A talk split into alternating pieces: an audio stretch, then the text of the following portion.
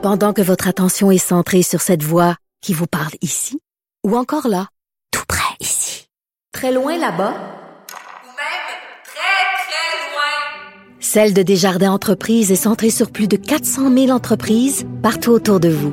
Depuis plus de 120 ans, nos équipes dédiées accompagnent les entrepreneurs d'ici à chaque étape pour qu'ils puissent rester centrés sur ce qui compte, la croissance de leur entreprise.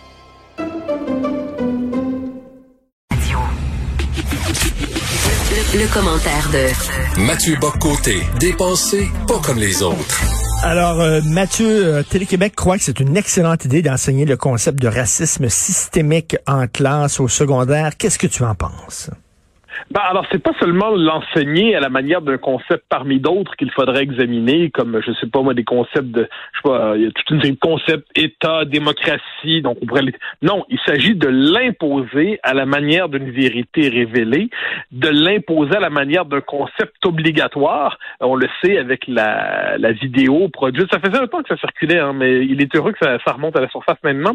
Euh, produite avec, euh, je crois que c'est Maïté Saganache-Labrec, qui nous explique notamment que si on n'adhère pas au concept de racisme systémique, alors c'est du racisme. C'est, c'est alors ce, qui n'est pas surprenant, Ben oui. ça fait partie de la définition. Quand on s'intéresse à ces notions-là, la notion de racisme systémique, sa principale fonction, c'est d'assimiler au racisme ceux qui ne l'endossent pas. Quoi qu'il en soit, euh, moi, ce qui me choque, ce qui me révolte là-dedans, ce n'est pas que ce concept puisse apparaître en classe comme un objet de discussion sur les enjeux du monde contemporain.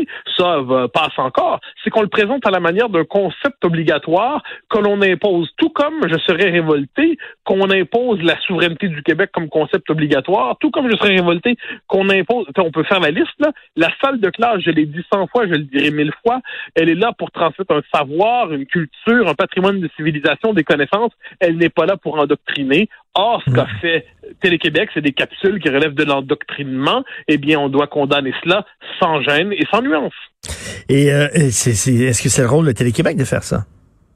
Non, ça, je ne crois pas, pas du tout même. Mais le fait est, on l'a vu, hein, Télé-Québec a diffusé le, de, l'espèce de, de film de propagande qui se présentait comme un documentaire Briser le code de Fabrice Ville. Euh, il y avait toute une série de vidéos qui venaient avec ça, qui relevaient de la même propagande. Alors, disons-le, c'est de la propagande, encore une fois, financée par le contribuable ordinaire pour se faire traiter de raciste. Ça, c'est le, c'est le génie véritablement de, de- du régime diversitaire, c'est qu'il il, euh, il pousse la population à financer des institutions qui cherchent à le rééduquer. Euh, pour euh, sur le mode de la déconstruction du préjugé, nous dit-on, dans les faits, pour euh, transformer mentalement les structures mentales de la population. Et là, on est dans un cas-là, Télé-Québec qui fait un travail de propagande. Alors, c'est ce qu'on pourrait appeler la, la radio-canadianisation de Télé-Québec. On pourrait dire aussi que c'est sa colonisation idéologique par, euh, par l'esprit d'Ottawa, mais d'une manière ou de l'autre, Télé-Québec, qui est une une radio, euh, une télévision essentielle. Moi, j'aime beaucoup Télé-Québec en soi. Je pense que c'est vraiment, elle a un rôle essentiel. Euh, je pense qu'il ne devrait pas faire tel travail de, de propagande ou d'endoctrinement. Télé-Québec devrait se concentrer sur ses euh, émissions culturelles, devrait produire hein, la grande émission culturelle et littéraire à laquelle on, on aspire au Québec, je pense, ne devrait pas sacrifier les émissions qui sont là depuis plusieurs années, qui font un travail d'enquête et qui jettent un regard original sur la société. Ça, Télé-Québec devrait pas faire ça. Puis Télé-Québec devrait pas produire non plus, me semble-t-il, du matériel de propagande. Cette institution est trop importante pour s'a- s'abaisser à une telle tâche militante. Hmm. Écoute, euh, Mathieu, ces temps-ci, je, je regarde là ce qui se passe. J'ai vraiment le tournis. Je trouve que euh, le, le- le mouvement progressiste, woke, rectitude politique nous demande de, de, de, de changer euh, certaines de nos valeurs très, très rapidement. Il y a comme, on dirait que Ouais. on dirait que c'est Trump en fin de mandat. Il reste 70 jours. Il essaie de faire le, le plus possible avant de sacrer le camp. Et je me mets dans la tête de monsieur et madame tout le monde qui disait, là, on nous demande de- d'accepter le racisme systémique, d'accepter le fait qu'il n'y a plus d'hommes et de femmes, d'accepter de... C'est, c'est quoi cet empressement-là? On nous enfonce Ben, dans la gorge, puis on, comme une urgence. Ben, c'est le mouvement qui s'accélère. C'est le, le propre Oui. de toute révolution, c'est d'accélérer. Ça, moi, ça m'apparaît évident, c'est qu'à un moment donné, elle perd le contact avec le réel. Elle devient autoréférentielle. Elle, elle, dans chaque obstacle, elle ne voit plus le- la trace du réel, mais la trace du monde ancien qu'on réussira à faire tomber en frappant dessus avec d'autant plus d'énergie. Et la révolution s'exaspère pardon, la révolution s'exaspère du fait qu'on lui dise non ou du fait qu'on lui dise pas oui avec assez d'enthousiasme. Et elle perd le contact avec le monde. Moi, je pense que ce qui s'est passé avec la petite vie cette semaine, c'est révélateur.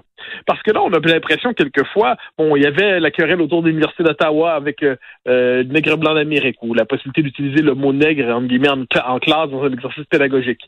Il y a eu euh, tous ces cas, le, fait qu'on on fouille dans une commission scolaire à Montréal, dans les manuels scolaires, pour caviarder les passages qui font référence au livre de Vallière. C'est quand même pas mal. Mm-hmm. On peut passer ces nouvelles-là.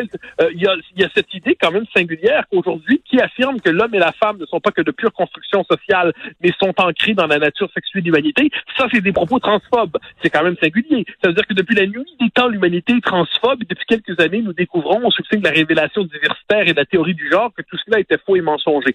Alors, quand on accumule tout ça, à un moment donné, un sentiment de on a l'impression que le régime veut nous forcer à dire que 2 plus 2 égale 5. Et ça, pour moi, c'est la, J'y reviens toujours parce que c'est le génie d'Orwell de l'avoir vu. Le propre de, la mentalité totalitaire, c'est de nous forcer à dire autre chose que ce que l'on voit. Et, et, et, Mathieu, il y a comme c'est comme un train qui s'emballe pour reprendre ton ton image là, tu, tu disais, et que on veut pas qu'on prenne le temps d'y penser. On y va très très rapidement pour euh, et soudainement des idées qui, qui viennent d'émerger, soudainement se retrouvent en classe, boum, ah, ben directement comme ça. Et, écoute, euh, euh, tu sais quoi une des valeurs les plus révolutionnaires que je trouve ces temps-ci, là, je pense à ton ami Denis Tillinac, euh, qui est décédé récemment, de prendre son temps, de réfléchir. mais, c'est que prendre son temps, c'est dans une autre logique. Ça, prendre son temps, c'est il y a un esprit de, de d'essai On se dit que l'humanité va pas de, d'un seul élan vers la vérité, qu'il faut quand même tâter, tâtonner, essayer, vérifier.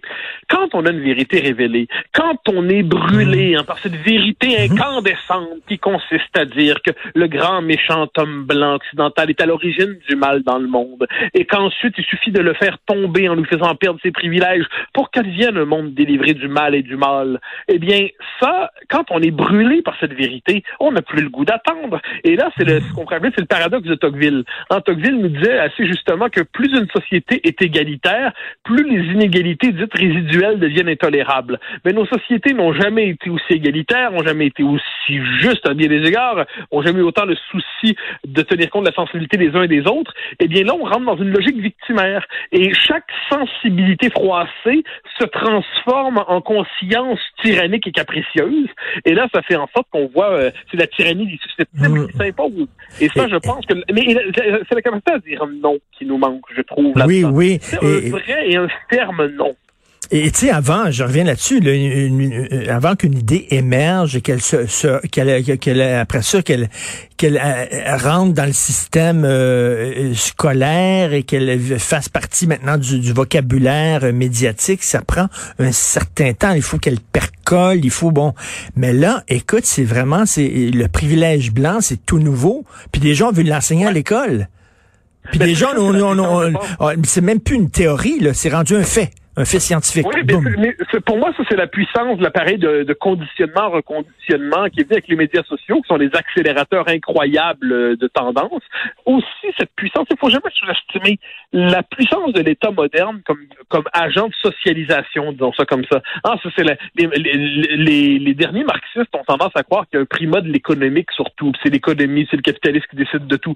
Un instant, quand l'État décide de se poser comme acteur de changement social, de transformation sociale, et qu'il utilise des concepts comme privilège blanc, comme discrimination systémique, comme racisme systémique dans ses politiques, dans ses cours, lorsqu'on conditionne le financement d'œuvres culturelles au fait qu'elles intègrent la théorie de l'appropriation culturelle et tout ça, c'est un accélérateur, un accélérateur incroyable quand on pense à la puissance aussi là-dedans de la culture de masse américaine. Donc on est euh, avec l'industrie du divertissement, on est sous une espèce d'agression idéologique permanente.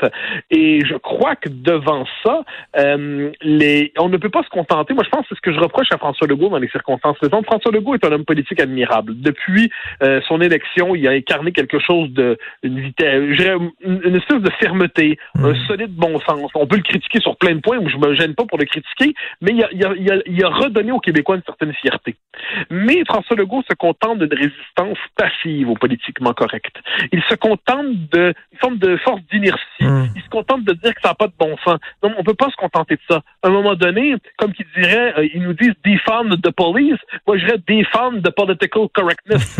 à un moment donné, euh, il va falloir te demander comment des, des militants peut-être subventionnés à temps plein pour travailler à persécuter idéologiquement leur société. Moi, j'ai pas de problème à ce que les gens fassent ce qu'ils veulent leur, leur vie. Mais est-ce que c'est vraiment le rôle de l'État une forme de militantisme extrémiste qui sert à persécuter, Ben, à à la population? Euh, je- il y a quand même des limites à un moment donné. C'est comme ces gens-là, ces gens-. Ces gens-là ont mis leur, les- leur, leur gens en place dans les médias et tout ça, dans le système scolaire, tout ça, pour transmettre extrêmement rapidement leurs, leurs idées, que ça soit boum dans les médias, que ça soit transmis dans les médias et tout de suite, pouf, que ça passe à l'école. Et là, que ça rentre dans la tête de nos enfants le plus rapidement possible. Et moi, ce qui, me, ce qui me fascine et me bouleverse tout à la fois, c'est le manque d'esprit de résistance ensuite de ce qu'on dire le commun des mortels. Tu sais, j'imagine, mais on pourrait en imaginer d'autres, j'imagine, je pas moi, un chroniqueur, un éditorialiste, un journaliste, qui fondamentalement trouve que ça n'a pas d'allure. Mais son objectif dans la vie, lui, c'est de demeurer à l'intérieur du consensus des appréciés, le consensus des respectables, le consensus qui se sent du bon côté de l'histoire. Je l'imagine, moi, cette, cette figure-là, capable d'écrire ou de dire le lundi une chose et le vendredi de retourner sa veste complètement parce qu'il a compris que s'il s'entêtait à dire ce qu'il pensait, il allait être infréquentabilisé. Il allait être expulsé du cercle de la vertu. Alors, il va trouver contorsion mentale très facilement. Il va trouver les moyens de le faire pour expliquer pourquoi il a vu la lumière et comment retourner sa veste. Je ne sais pas si ça arrive souvent, mais j'imagine un tel scénario. Et je pense que je- il faut se, se demander, je pense à tous ces gens qui retournent leur veste en une semaine. Il y en a quand même quelques-uns. Et qui se, au fond d'eux-mêmes, que se disent-ils? Ils se disent, est-ce qu'ils est-ce se sentent honteux un peu de retourner leur veste comme ça? Ou est-ce, comme on le voit très souvent aujourd'hui, est-ce qu'ils vont être d'une intransigeance particulière, d'une sévérité exceptionnelle envers ceux qui ne retourneront pas leur veste pour, euh, d'une certaine manière, pour euh, faire oublier ce qu'ils ont déjà pensé. Alors, c'est le propre des convertis, mais le- les conversions au régime diversitaire aujourd'hui sont très violentes idéologiquement, sont très virulentes. De tout cela, je me désole parce qu'il y a plein de gens que j'estime et qui, au fond d'eux-mêmes, j'en suis convaincu, ont un rapport au réel. Tu sais, ils savent à peu près quand même c'est quoi la réalité, mais leur désir de demeurer sous le Oui. signe de la, de Oui. la fréquentabilité médiatique, euh, de la respectabilité médiatique, Oui. les amène quelquefois à dire le contraire Tout de ce qu'ils pensent et de ce qu'ils disent. Ils sont lâches. En tout cas, lorsqu'on est brûlé par une vérité incandescente, tu parles tellement bien, tu m'impressionnes, mon cher Mathieu, tu es unique. Merci beaucoup. Bon week-end. Bonne journée. Salut. Bye bye.